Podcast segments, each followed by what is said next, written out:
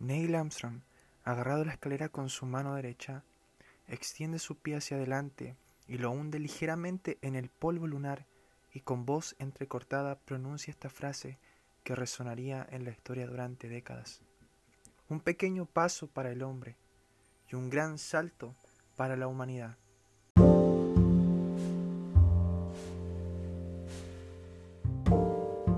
Y con esta introducción quiero dar inicio al primer capítulo de este podcast titulado Eclesía 910.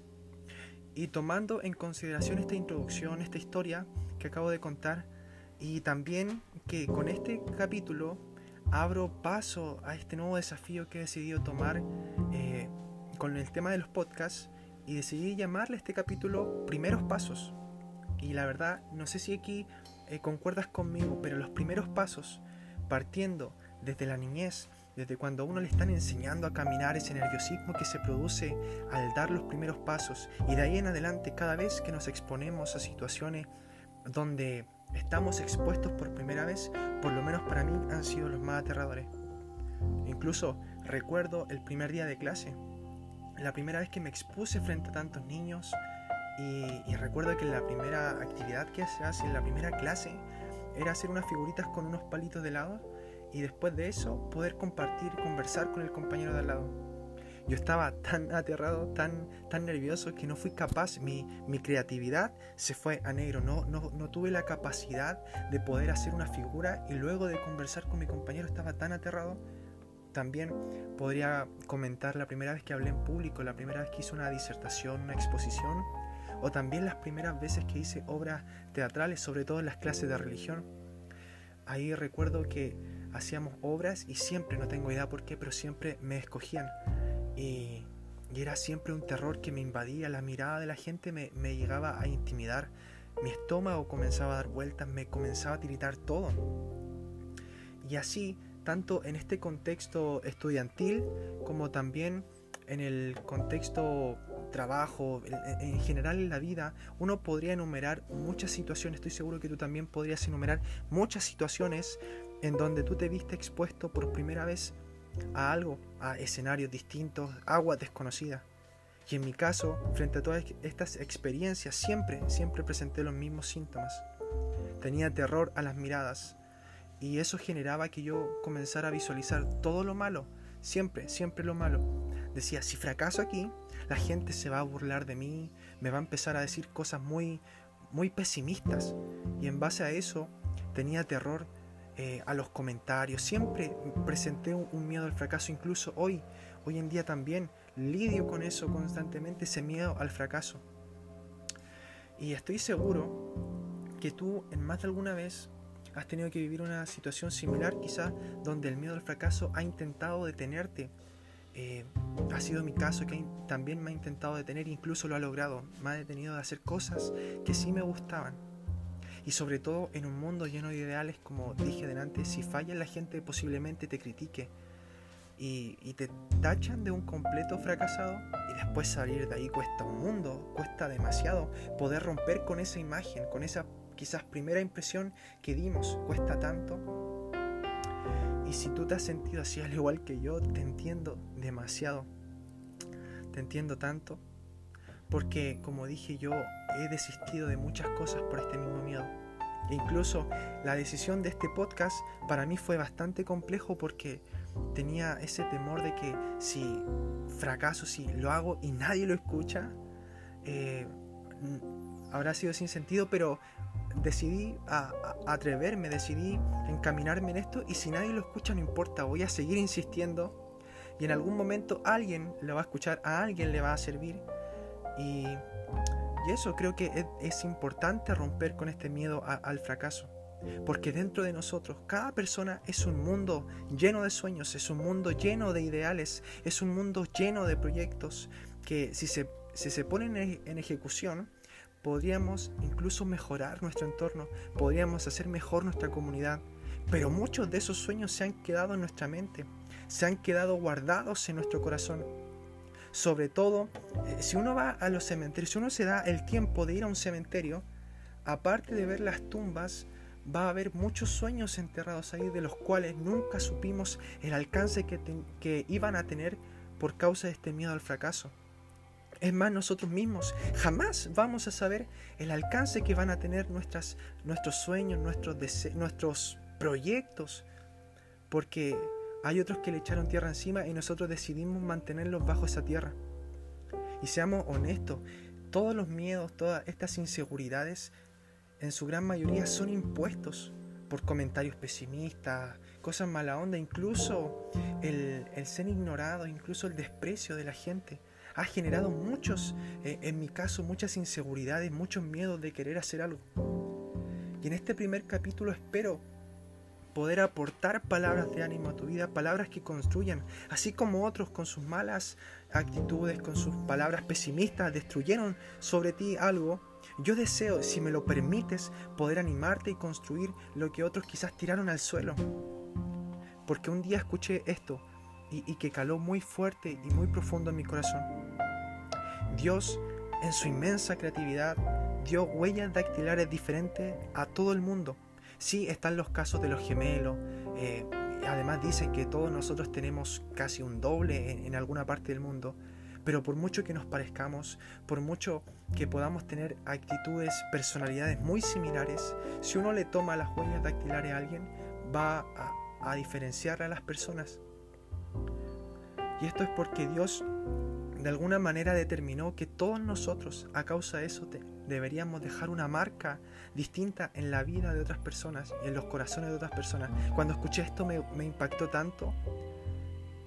Y hay un pequeño texto de la Biblia del cual toma nombre también este podcast y con el cual quiero iniciar de aquí en adelante todos los, los capítulos que haga. Eclesiastés 9:10 dice, y todo lo que podamos hacer, hagámoslo con alegría porque vamos camino a la tumba y allá no hay camino, no hay trabajo, no hay planes, no hay conocimiento, no hay sabiduría, no hay nada.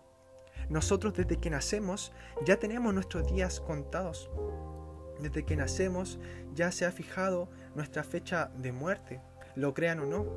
Y junto con, con, la muerte se van a ir con nosotros muchos sueños que por miedo al fracaso no hemos querido ejecutar muchos proyectos que están bajo tierra y mira, te quiero invitar a verlo de esta manera muy muy sencilla. Si te atreves a hacer lo que está en tu corazón y no sales como esperas, supongamos que no sale como esperas.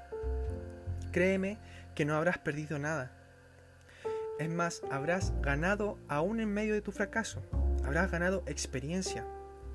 Y quizás más adelante cuando intentes hacer algo similar y y, tengas que planificar las cosas, vas a tomar decisiones distintas y eso te va a llevar a resultados distintos. Pero ahora, si te atreves y funciona, oye, pero si funciona, vas a haber ganado todo. Todo va a haber valido la pena. Planificaciones, eh, diseño, lo que, lo que tú estés planificando, todo lo que está en tu corazón, si funciona eso, habrás ganado todo, todo habrá tenido sentido. Este mundo está lleno de canciones que aún no se han escuchado, no se han compuesto, poemas que aún no se han recitado, libros incluso que no se han escrito, proyectos, emprendimientos que siguen en los corazones de personas. Y Dios te dio a ti y a mí la creatividad suficiente, la capacidad suficiente para construir, para crear contenido, para ejecutar esas cosas. Pero sí, permíteme decirte algo, añadámosle este ingrediente secreto que es el amor este amor porque el amor le da sentido a las cosas. Sí, podemos hacer muchas cosas, podemos desarrollar, ejecutar todo lo que esté en nuestro corazón, pero si eso no involucra a, la persona que tenemos al lado, si eso no involucra a, nuestro próximo, a nuestro prójimo, al cercano, lo más probable es que eso te siga generando un vacío en el corazón. Pero si tú haces algo que beneficie a tu prójimo, lo más probable es que tu corazón sienta una satisfacción tan grande porque el ser humano está hecho para eso, está hecho para relacionarse, está hecho para amar. Es más, está comprobado cuando uno tiene la oportunidad, cuando tú tienes la oportunidad de, brindar ayuda, nuestro corazón, nuestra mente, en nuestra alma se genera esa sensación de satisfacción de que hicimos algo por el otro. Estamos hechos para aportar amor a este mundo. Estamos hechos para dejar una marca diferente en el otro. Estamos hechos para dar pequeños pasos desarrollando estos proyectos. y a través de eso estos pequeños pasos se vayan transformando en grandes saltos alrededor nuestro, en nuestra comunidad, en nuestro entorno.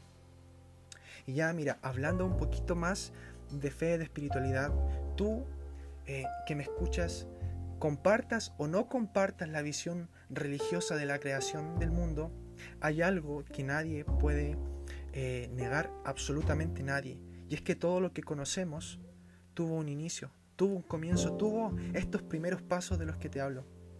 Y en el mismo poema de la creación, en esta descripción de Génesis 1, el autor nos muestra eso, nos muestra el paso a paso de este proyecto tan importante, este proyecto tan desafiante de Dios, que es la creación, pero específicamente el ser humano.